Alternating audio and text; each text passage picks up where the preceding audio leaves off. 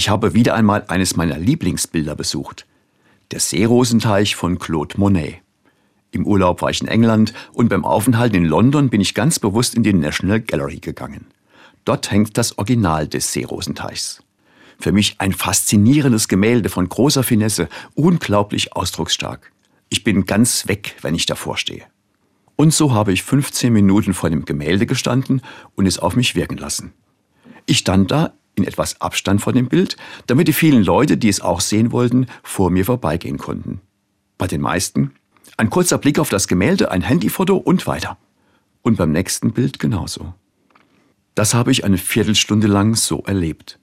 Ich habe mich gewundert und ich habe mich gefragt, haben Sie das Bild wirklich gesehen, wahrgenommen, innerlich erfasst? Sicherlich würden alle sagen, ich habe das Bild gesehen.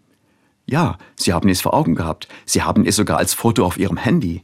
Aber hat dieses Gemälde, das eine enorme Tiefenwirkung hat und im eigenen Inneren viel auslösen kann, so in Ihnen etwas bewirken können?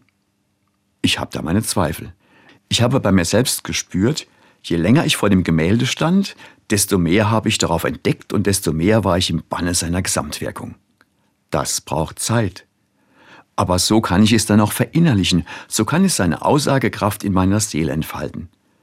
Und im Anschauen habe ich gespürt, ich werde immer ruhiger. Und das Bild senkt sich in mich ein und geht dann mit mir. Ich habe wieder einmal erlebt, es lohnt sich, dass ich mir die Zeit nehme, um Schönes und Wohltuendes in meine Seele aufzunehmen. So wird das dann wie ein kleiner Schatz, der mich innerlich erfüllt und aufbaut.